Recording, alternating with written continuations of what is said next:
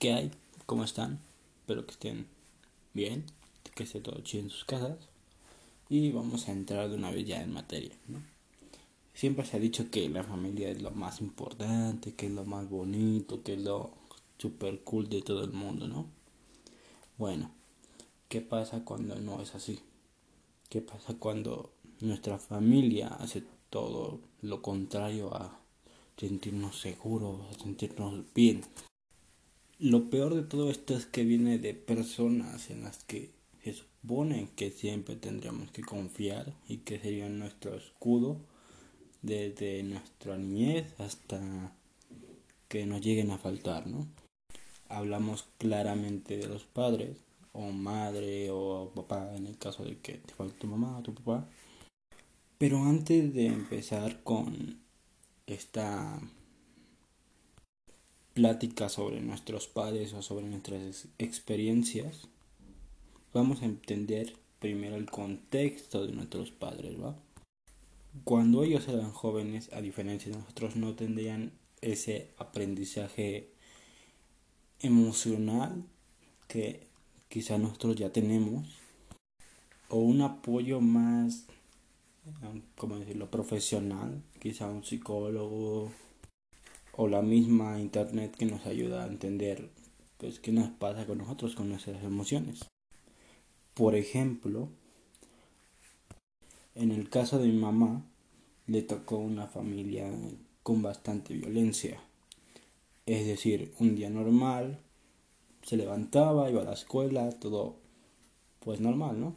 Pero si llegaba cinco minutos tarde o si la mandaban a la tienda y se tardaba uno o dos minutos más, ya era cuestión para estarla ofendiendo o incluso pegando. Cosa que a nosotros no, quizás nos dicen ¿por qué tardaste tanto? Es algo fácil de responder, no tenemos miedo a esa pregunta, solo decimos había mucha gente, había mucho tráfico, tuve que ir a la tienda porque estaba cerrada. Y realmente no hay mayor problema, es como de, ah, bueno, está bien. Pero a ellos no. A ellos esa pregunta de por qué te tardaste tanto es o era un comienzo de un infierno, de una pelea, de golpes, de insultos, de arrastradas. Y si han hablado un poco con sus papás de eso, se dan cuenta de que nuestros abuelos golpeaban horriblemente a nuestros padres golpes con cable de luz, de palos, de ganchos, súper excesivo todo ese pedo. Y de ahí parte todo, ya que todos esos golpes, esos insultos, ese maltrato, a ti como futuro padre te puede hacer cuestionarte pues cómo quieres tratar a tus hijos. Y hay dos opciones, más que nada. La primera, que es la que decidió mamá, es cito textualmente, es que yo no voy a ser así. Yo no quiero que mis hijos sufran lo que yo sufrí. Y eso refleja el lado humano de las personas. El, yo no quiero que mi hijo, que a la persona que supuestamente amo, no quiero que sufra ese dolor que yo sufrí. No quiero que tenga esos golpes, ese trauma que yo tengo. Pero por otra parte, hay otro tipo de gente que dice, es que esa es la forma de educar. Si un niño no entiende, tienes que agarrarlo a chingadazos. O el típico yo te decía sí, estoy bien. Y curiosamente lo dice la persona que es bastante explosiva. Pero bueno, o sea, nos damos cuenta de que esta gente por ambas partes tiene un trauma y lo llevaron por caminos diferentes. Obviamente sabemos cuál está mal, pero el problema no es que sepamos si está bien o si está mal. El problema viene cuando la persona o el padre o la madre decide no trabajar en ello, en lugar de preguntarse si está bien en cómo está educando a su hijo o ponerse a ver que realmente está haciendo lo que le hicieron sus padres, que le hicieron un daño físico y emocional bastante grave. Y en lugar de decirse, no es que esté haciendo mal, voy a ir con un psicólogo, voy a a investigar sobre cómo dejar este tipo de conductas, se molestan si les dices algo. Te dicen, no, es que yo no estoy loco para ir con un psicólogo. A mí mis papás me pegaron y mírame, estoy bien. Y no, no estás bien, estás traumado. Tienes un problema y no, no tienes por qué desquitarte con tus hijos o por qué tratarlos de esa manera. Porque seamos sinceros, es una falta de amor y de humanidad hacia tu propio hijo el tener que tratarlo así.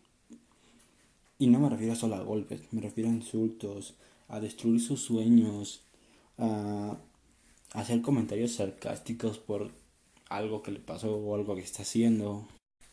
Y no, no es un regaño o una llamada de atención, es algo completamente diferente. Voy a poner el típico ejemplo de imagina que tu hijo se acerca a la estufa. Hay padres que le dan un manotazo y le dicen no, no toques ahí porque está caliente. Y hay otros padres que dicen no, mira, no toques porque si tocas ahí te vas a quemar, está muy caliente. Pero sin necesidad de pegarte. ¿Por qué? ¿Cuál es la diferencia entre estos dos? Claramente el, en que el segundo sabe que con golpes no se va a arreglar nada, que sabe que su hijo puede entender y que tiene la capacidad de entender que si lo toca se va a quemar y que si lo toca, bueno, ya, ya sabe que si se quema, que, que no tiene que andar tocando cosas que no, pero ya se le había dicho que no tocara. Ya es experiencia propia del niño. Obviamente hay cosas que no vas a dejar que tu hijo experimente o que se acerque como las drogas o fuma cerca de un tanque de gas, lo que sea. Pero bueno, sigamos con esto de herir a los hijos. 6 de cada 10 personas, o bueno, jóvenes en este caso, se han sentido o han sido heridos emocionalmente por sus padres. Está de super la verga este pedo. O sea, güey, apóyame, soy tu pinche hijo. Normalmente siempre dicen que sus sueños o sus metas o que las actitudes que tienes no son las que ellos esperaban. Pero es que yo no nací para cumplir tus expectativas. Obviamente quiero que te sientas orgulloso de mí, obviamente quiero que me veas y me digas, Estoy muy feliz por ti, pero no por eso voy a hacer lo que tú me estás diciendo que tengo que hacer. Yo no voy a ser un doctor solo porque tú quieres que yo sea doctor. A mí capaz que me caga la medicina. Quizá lo que yo quiero hacer es ser el mejor skater de todo el mundo. Que Tony Hawk se quede pendejo a mi lado. Y quiero tu apoyo, lo necesito porque eres un, un pilar muy importante en mi vida yo estoy contigo desde mis cero años hasta quizá máximo 25 años. O toda la vida, porque puedo vivir en tu casa también, puedo construir arriba, o puedo estar al lado en la casa de lado. El chiste es que tú vas a estar ahí para mí, siempre. O eso es lo que se supone que tendrías que hacer. Eres mi papá, mi mamá. Y seamos sinceros, Casi todos hemos hablado con nuestros padres y les hemos comentado las cosas que nos hieren, que nos dicen. Y la mayoría de los casos no funciona. El hablar con tus padres no funciona. Si te pones a buscar en Google métodos para tener una mejor relación con tus padres, te va a decir entiéndelos, eh, habla con ellos y ese tipo de cosas. O sea, yo entiendo que estás estresado por el trabajo, porque la economía ahorita está de la chingada y más en este momento. Pero hay una línea entre espérame tantito, estoy encabronado y me voy a desquitar contigo. No, no, no sé por qué lo hacen. Entendemos que cuando estás enojado dices cosas sin pensar, pero hay de cosas a cosas. No, no, no se vale lo que ustedes como padres estén haciendo. Lo peor de todo es que hay jóvenes adolescentes que tienen como una de sus principales metas independizarse, estar solos.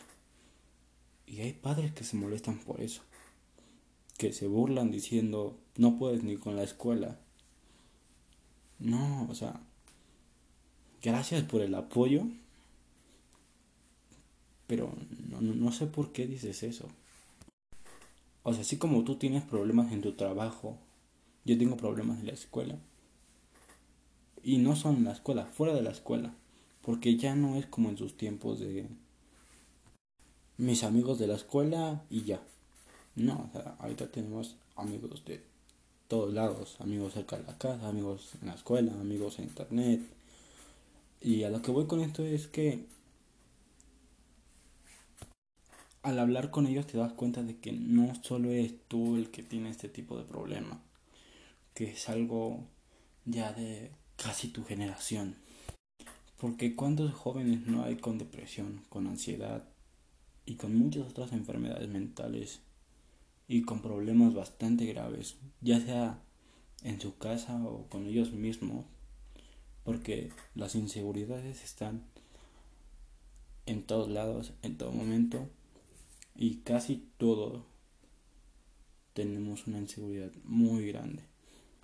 No digo que antes no las hubiera o que a, nuestros papás no les tocara, pero nosotros las exponemos más porque sabemos que tenemos compañía, sabemos que podemos confiar en alguien que realmente sí va a estar interesado en nosotros y al ver la diferencia de cómo nos trata un amigo que conocemos hace dos meses, dos años, una semana, al ver cómo nos tratan nuestros padres, es lo que más lastima. Porque seamos sinceros, te pueden apoyar 50 amigos diciéndote que lo vas a lograr, que todo va a estar chido, que, vas a ser el número uno haciendo lo que más te gusta. Pero si tu mamá o tu papá te dice que es estúpido lo que haces, todo lo que te dijeron esas 50 personas no te va a importar. Que no debería de ser así. O sea, tú deberías estar más con la gente que realmente te está apoyando a alguien que está demeritando tu trabajo. Pero es tu papá, es tu mamá. Y es muy difícil poder superar ese dolor que te hace sentir. Porque desde pequeño se te inculca el ama a tu mamá, es que ella te dio la vida, es que ellos te están manteniendo. Sí, pero pues es algo que tienen que hacer. O sea, ellos me decidieron tener, es lo mínimo que espero haya sido deseado o no deseado, mierda, mínimo, muéstrame algo de cariño. Entiendo que tal vez no ha sido lo mejor que te ha pasado en la vida, pero no saben, papás, lo mucho que un te quiero o un estoy orgulloso de ti significa para nosotros. Aunque no estés de acuerdo del todo con lo que estás haciendo, pero apóyalo, apóyame también entiendan que no vamos a hacer lo que ustedes quieren, vamos a hacer lo que nosotros queremos ser. No te digo que nos dejes en libertinaje, pero queremos ser tratados como unos verdaderos hijos. Tampoco te digo que nosotros como hijos somos perfectos. Nadie es perfecto. Tampoco quiero un papá perfecto, porque sé que no soy un hijo perfecto te he hecho enojar y por cosas bastante tontas, porque seamos sinceros, todos hemos cometido errores bastante tontos o que no tendríamos que haber hecho, pero es que eso nos hace humanos, el cometer errores, y eso nos hace mejores, nos, nos da experiencia, ese tipo de cosas son las que nos hace crecer como personas. El bien, la regué, la cagué, Hice una pendejada, pero la voy a arreglar. Sí, perdí un año de la preparatoria, de la universidad, de la carrera. Pero te juro que voy a hacer lo posible para que las materias que reprobé las pueda sacar con un promedio muchísimo mejor. Sé que dejé la escuela, pero déjame, porque la escuela no es lo mío. Yo soy para otro tipo de cosas que la escuela no me va a estar enseñando. O que quizás las enseña, pero yo no quiero verlo desde un modo teórico. Yo quiero hacerlo.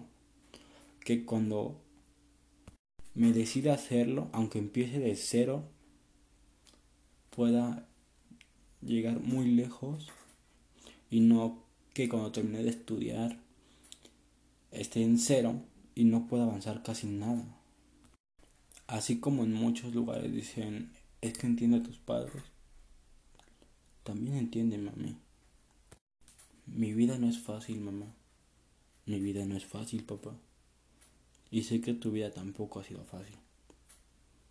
Así que hay que trabajar juntos para que esto pueda ser un poco más fácil.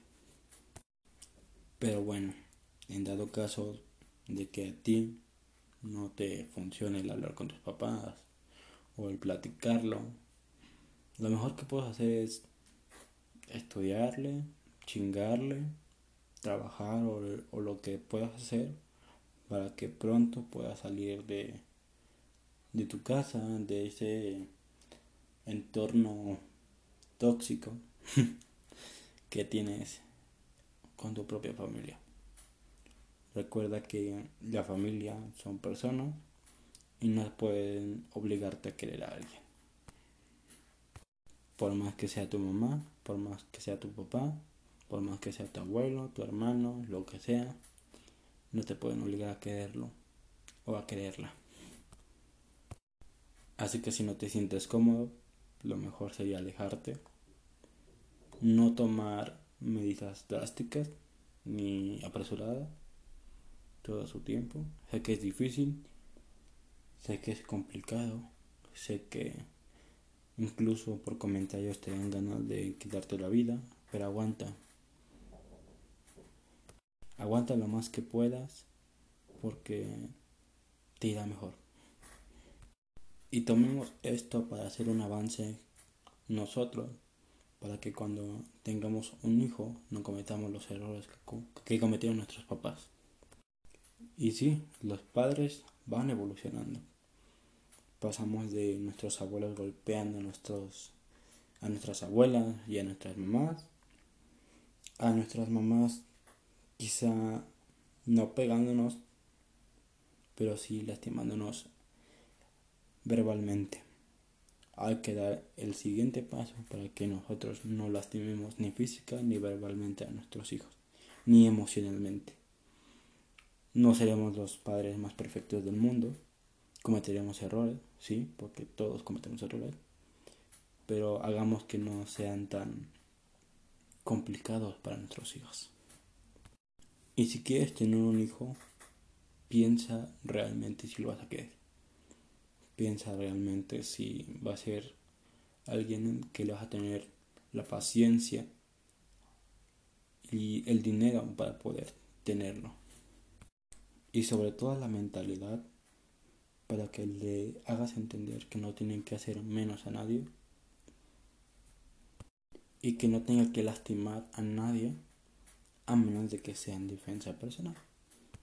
Claro, no le vas a decir que si le pegan se deje. No pegan los huevos, ¿no? Sobre todo crear un vínculo de confianza con tus hijos. Nadie les enseñó a ser papás y nadie nos va a enseñar a nosotros a ser papás. Pero no por eso vamos a estar soportando sus insultos y sus malos tratos. Eso fue todo amigos. Espero que les haya gustado, que los haya hecho pensar y que si les ayudó de algo, pues qué mejor, ¿no? Yo soy Baruch. Bye.